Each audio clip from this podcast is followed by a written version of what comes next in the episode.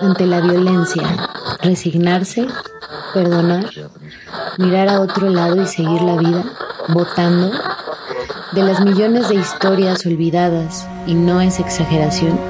es el caso de los jóvenes mexicanos Jorge Antonio Mercado Alonso y Javier Francisco Arredondo Verdugo, asesinados en Monterrey, Nuevo León, un día de marzo del 2010.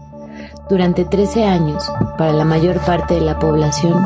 el caso quedó en total olvido. ¿Qué importancia podría tener si las decenas de historias diarias desde la guerra sucia de los 60 se agudizaron con la declaración de guerra contra el narco de 2006 y al llegar finales de 2023 se apilan una tras otra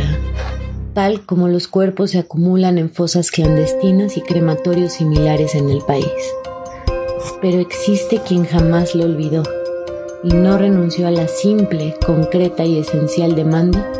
del hondo de sus corazones no perdió la esperanza y ese impulso los llamó durante trece largos años a no cesar en su exigencia. Justicia. Familiares que desafiaron a la incertidumbre hasta llegar a este concreto momento jurídicamente el juzgado cuarto de distrito en materia penal en el estado de Nuevo León,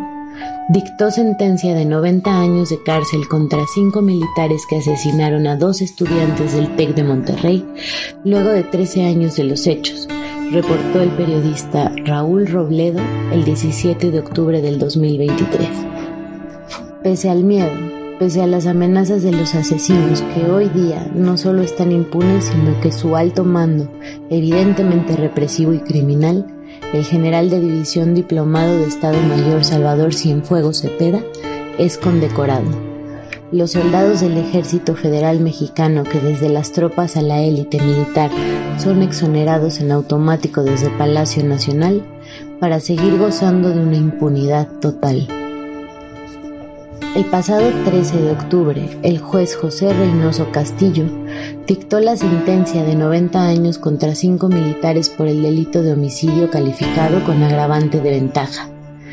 Esta noticia para nosotros significa muchísimo. La estuvimos esperando desde hace 13 años, cuando sucedieron los hechos en 2010. Mucha gente nos estuvo diciendo que no lucháramos porque estábamos luchando contra corriente, dijo Rosy Mercado, madre de Jorge Mercado.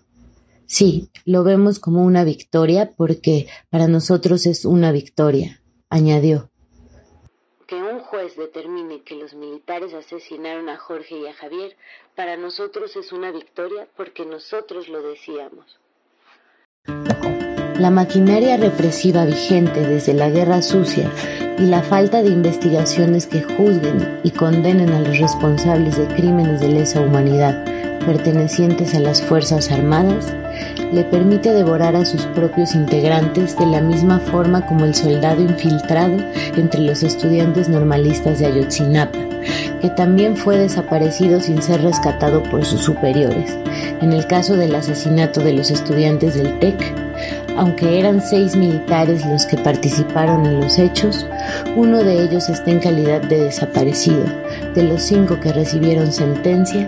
tres de ellos están en una cárcel militar y otros dos están en una cárcel de Nuevo León.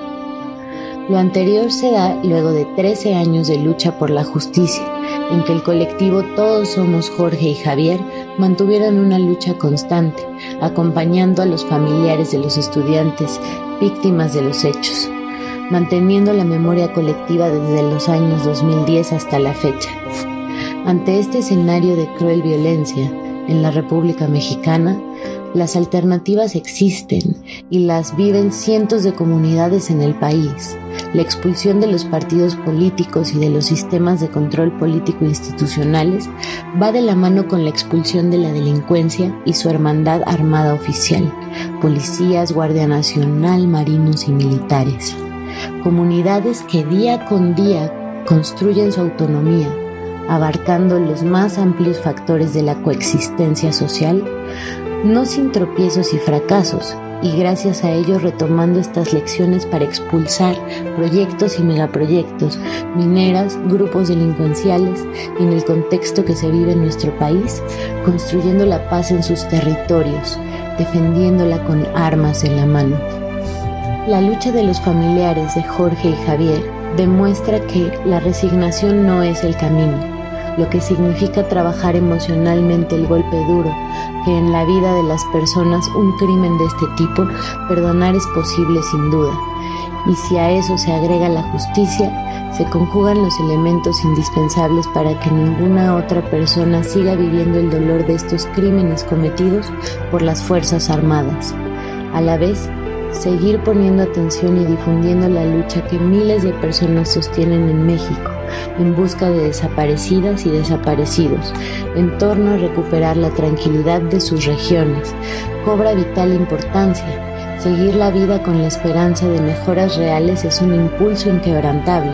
y cientos de comunidades en México sola muestra día con día que ello no depende del voto depositado en una urna cada seis años. A pregunta explícita en un medio de comunicación digital sobre continuar los reclamos de justicia u optar por la resignación,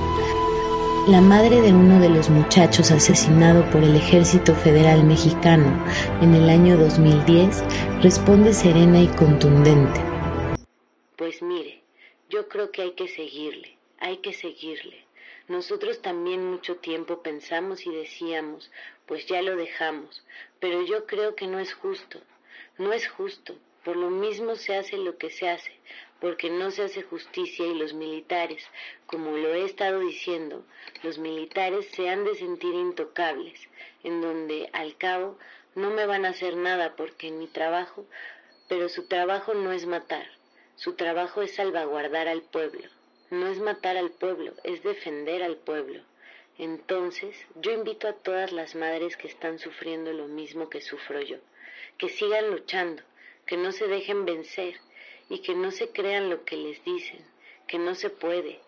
porque sí se puede, sí se puede y aquí está la prueba de que sí se puede llegar a una justicia. Cabina clandestina.